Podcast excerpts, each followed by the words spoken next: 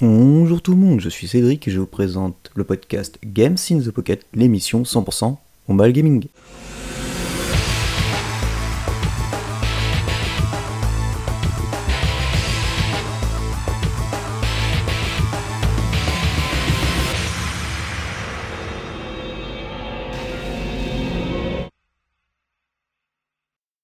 Alors cet épisode sera un épisode solo puisque bah, on a eu vraiment du mal à trouver des créneaux pour enregistrer euh, à 3 ces derniers temps. Scène 2022 est un peu compliqué.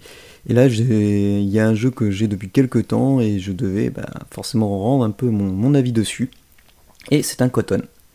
Donc, euh, ben, si vous êtes fidèle à l'émission, vous savez qu'on a déjà qu'on a déjà testé euh, Panorama Cotton et Cotton Reboot, qui sont vraiment deux style euh, différent, parce qu'il y en a un, le Panorama Cotton, qui était plutôt une sorte de euh, bêta.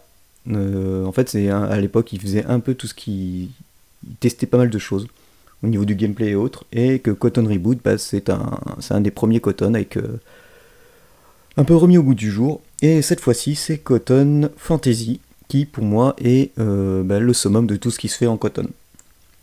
Alors déjà dans les options, ce qui est fort agréable, c'est que bah, les gens ne pourront pas râler, le jeu est en français.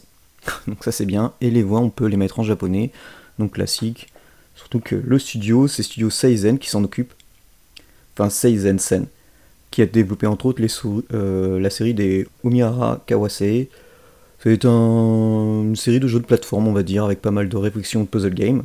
Et ils ont fait aussi euh, Code Princesse, que vous pouvez trouver sur Steam et je crois sur Switch aussi.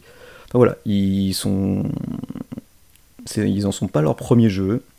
Et bien sûr, derrière tout ça pour superviser, il y a Success, à qui on doit bah, les, les Cotton depuis bah, le tout début.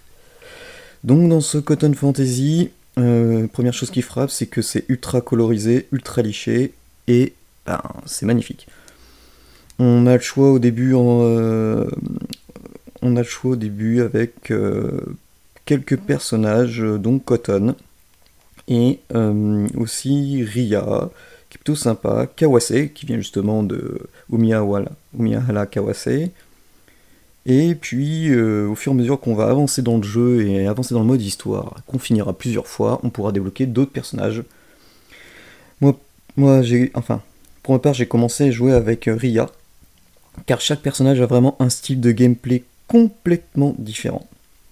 Et à chaque fois que l'on démarre le mode histoire, on nous explique à quoi va servir, comment se joue chaque personnage. Donc il y a trois boutons.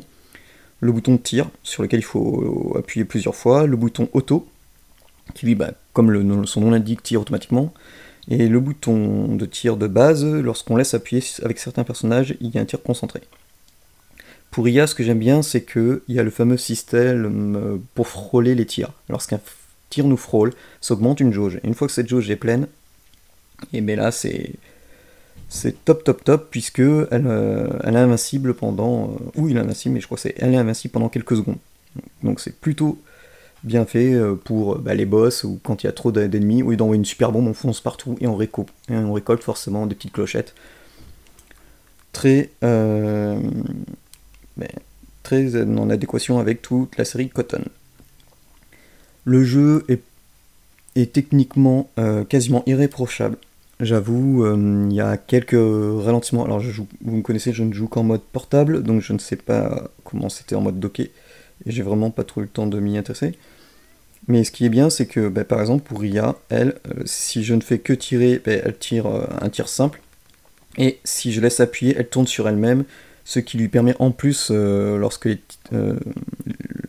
tirs, les tirs ennemis se rapprochent trop d'elle, d'augmenter sa barre qui permet ensuite de déclencher l'invincibilité.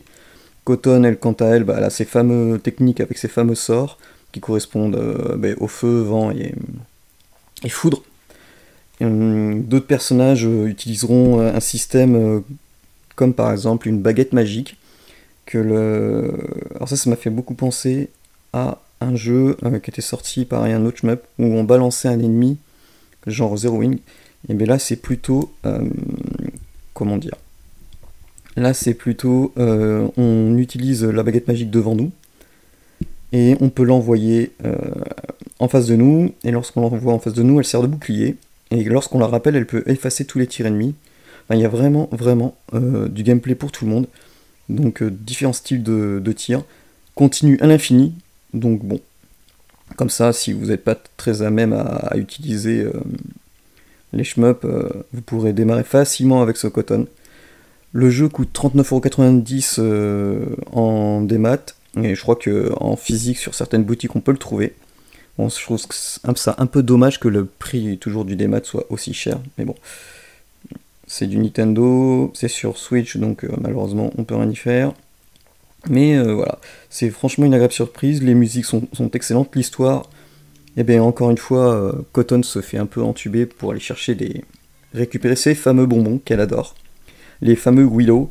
Et là, il y a quelqu'un qui, euh, à chaque fois que Cotton doit, arrive à récupérer un des Willow, elle se le fait voler au dernier moment. Et je ne sais pas si vous vous rappelez, dans euh, Panorama Cotton, ils avaient testé, comme je vous ai dit, hein, cet épisode était vraiment un bêta-test d'un peu tout. Ils avaient essayé une vue à la space arrière, mais c'était en pixel art. Là, ils ont tout mis euh, ben, dans le style graphisme magnifique 2D là, qui, qui a tout le long du jeu. Et on a ce fameux système pour aller choper euh, des items. Euh, les boss, ils sont très intéressants puisqu'ils ont bon, forcément des patterns et toujours deux transformations.